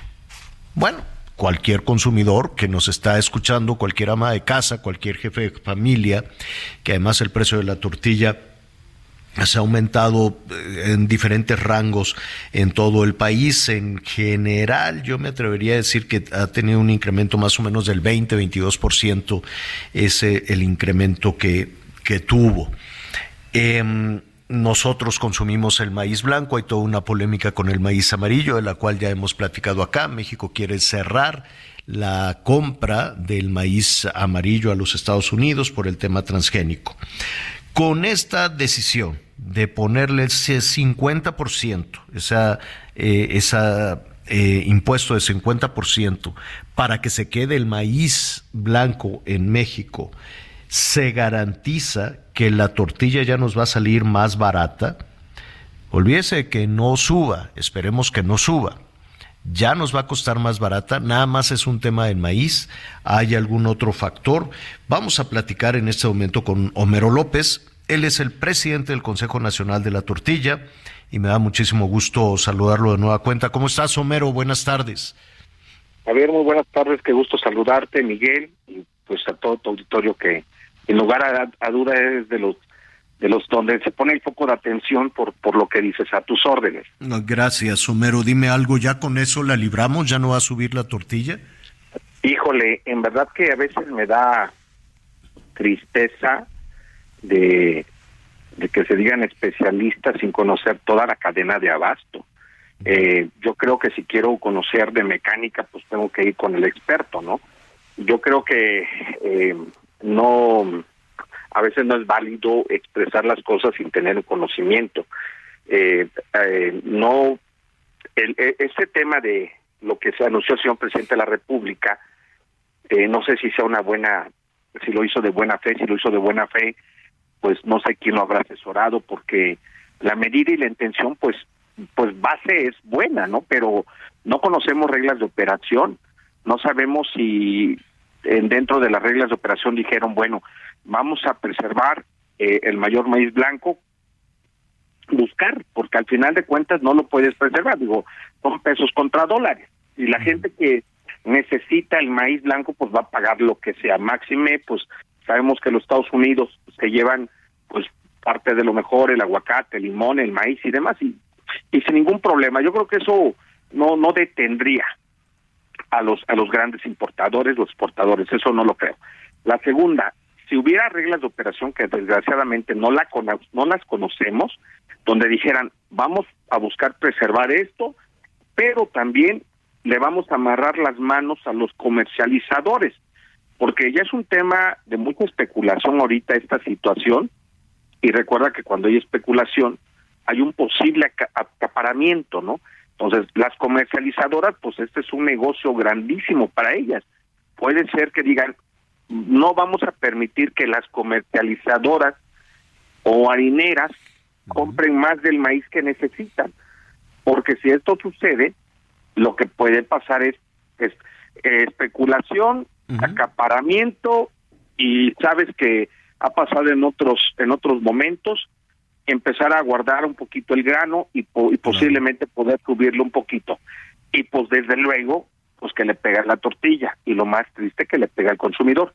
Entonces a mí me gustaría escuchar a, todos esos expertos que me digan eh, que la industria de la masa y la tortilla si conocen que tenemos que ver con precios internacionales como el energético, las gasolinas, el papel grado alimenticio, las refacciones de acero, acero inoxidable. Entonces, como lo decimos, o sea, la tortilla no solamente se hace de maíz o de harina de maíz industrializado. Entonces, yo eh, creo para, que para entender un poquito un poquito más, ¿qué se necesita para elaborar una tortilla, Homero? Me, vamos desde lo básico, ¿no? Que es la materia prima, es el maíz, el maíz blanco, que es el que consumimos los mexicanos. ¿Y qué más? ¿Qué, qué, más, independientemente del maíz blanco? ¿Qué, todo, el proceso a, vuelo de pájaro, desde luego, a grandes rasgos, que se requiere para tener una tortilla? Mira, tenemos dos tipos de tortilla en México, que desgraciadamente, pues, hay mucha preferencia para que digan que es una. No, tenemos dos tipos de tortilla. Una que viene con el proceso de nixtamalización, que es la única que te da todo el aporte de las vitaminas de forma natural, cuando explota el grano, se adicionan las vitaminas A, B, C, D, riboflavinas y demás. Tenemos por otro lado las harinas de maíz industrializados, que estas no te dan un aporte de forma natural porque el proceso es diferente y se tienen que adicionar vitaminas sintéticas. Son dos cosas. Ok. Eh, a pesar de que el proceso de nixtamal es más tedioso, eh, inviertes en maíz, eh, más, más gas, todavía es más rentable. Por eso, en la ciudad y Valle de México, el comportamiento del precio de la tortilla es sin igual al interior de la República, 20, 22 pesos, lo más barato que existe en todo México. Y vamos al proceso de las harinas de maíz industrializadas, que son donde está más caro, que tenemos precios hasta de 30 pesos. Entonces, son dos tipos de tortillas diferentes, por mucho que en las reuniones digan que es lo mismo, no es lo mismo. Este, el proceso de la cal ¿Y cómo las identificamos? ¿Cómo identificamos una y a la otra? Hay algunas que te dicen maíz, eh, eh tortilla de maíz de 100% nixtamal. Estamos trabajando precisamente para que haya una identificación de estos dos tipos de tortilla. No se ha logrado porque pues hay muchos intereses de por medio. Entonces, pero con toda confianza, cuando vemos que en una tortillería se vende masa, está eh, tienen la tina de, de, este de enjuague, de, de cocimiento, eso es una, un tema de identificar y sabe eh, bastante diferente. Entonces, ¿qué podemos hacer? Pues tenemos un maíz precioso, un gran maíz, zona Bajío, Sinaloa y otros estados de la República. Y te repito, a pesar de que el, el, el trabajo es más fuerte, más, más tedioso, pero todavía es más rentable, por eso el comportamiento.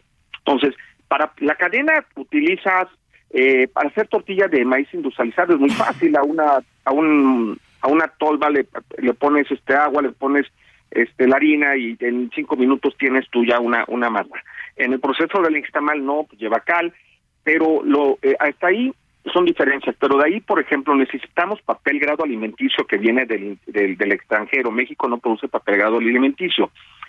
Manejamos pues los energéticos, los, el gas, el combustible, para los, las operaciones manejamos acero, que es se tasa con precios internacional, internacionales, viene de China la mayor parte, más eh, acero inoxidable, el precio del maíz que se tasa a precios internacionales.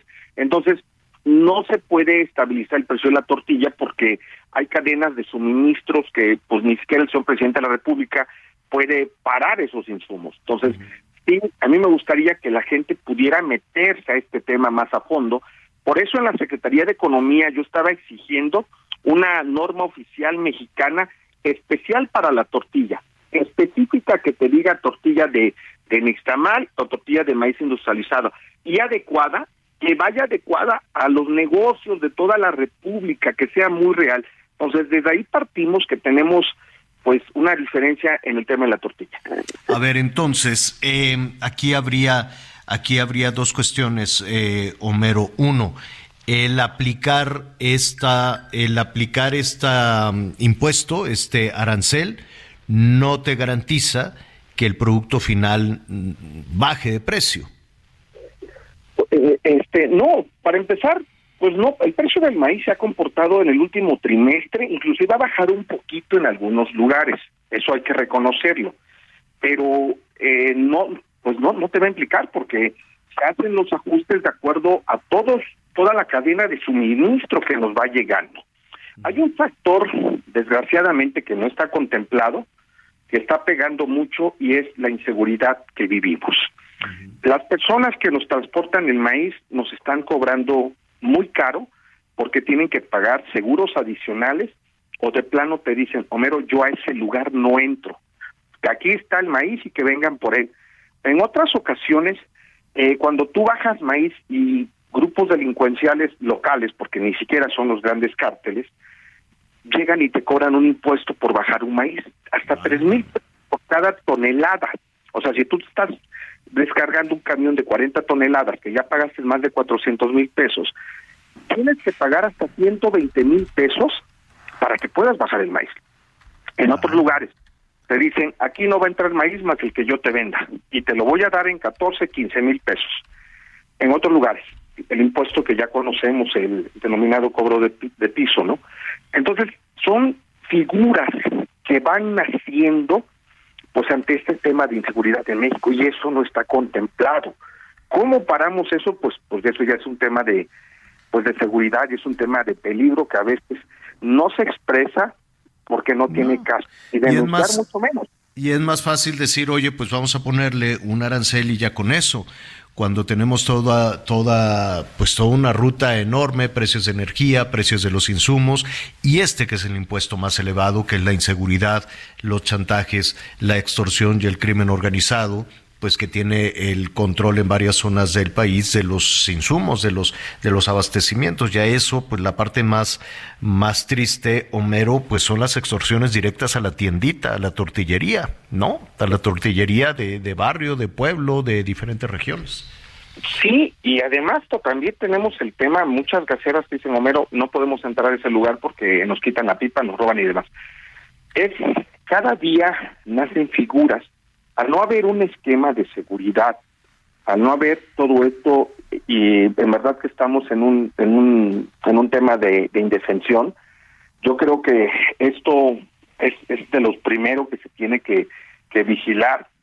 Va a ser difícil porque ahorita pues todo está concentrado en campañas políticas y la ciudadanía pues pues como que está siendo olvidada en verdad yo le pediría a su presidente de la república que, que nos reunamos con él para que todas estas acciones puedan tener algo que en verdad resulte positivo para el consumidor, pues no los vuelva a hacer. ¿Te acuerdas que el PASIC, pues que dijeron este que las harineras no van a subir de precios en, los primeros meses de, del año, cuando las harineras comúnmente suben en el, en el último trimestre del año, que es que hacen sus ajustes en el tema de las harinas. En el primer trimestre del año no le sube un peso, entonces pues lo, lo que pasó también ahorita eh, lo que se hubiera ido para exportación, pues ya salió a finales de noviembre, ya lo que se mandó, pues ya lo que salió, ya, pues lo que salió ya, y exacto, y ese y esta este decreto pues tiene caducidad por lo menos a junio. Homero López, presidente del Consejo Nacional de la Tortilla, como siempre, muchísimas gracias. No, gracias a ustedes y te agradezco mucho y gusto saludarte, Javier y Miguel.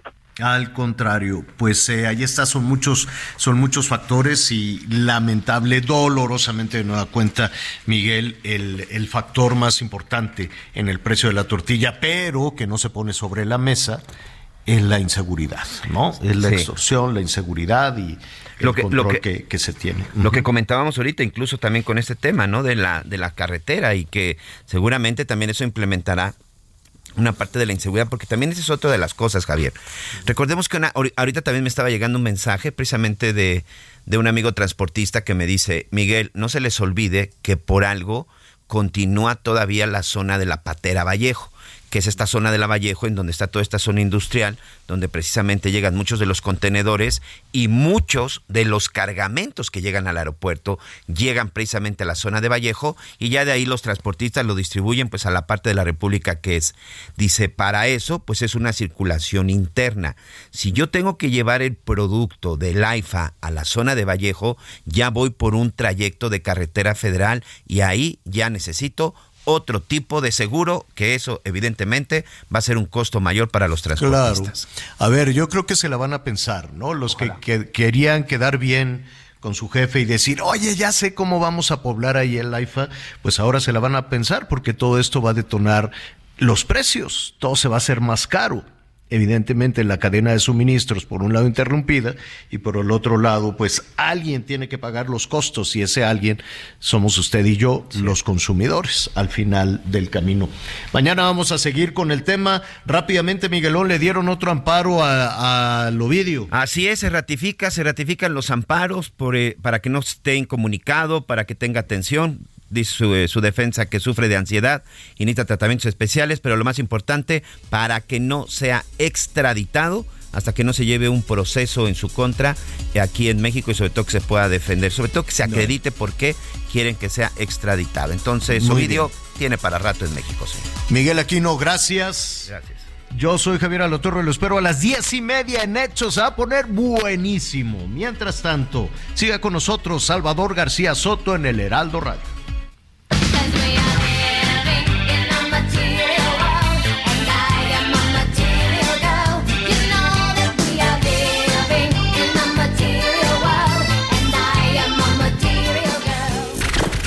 Gracias por acompañarnos en Las Noticias con Javier La Torre.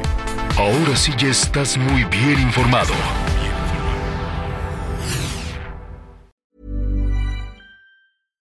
When you make decisions for your company, you look for the no-brainers. And if you have a lot of mailing to do, stamps.com is the ultimate no-brainer. It streamlines your processes to make your business more efficient, which makes you less busy.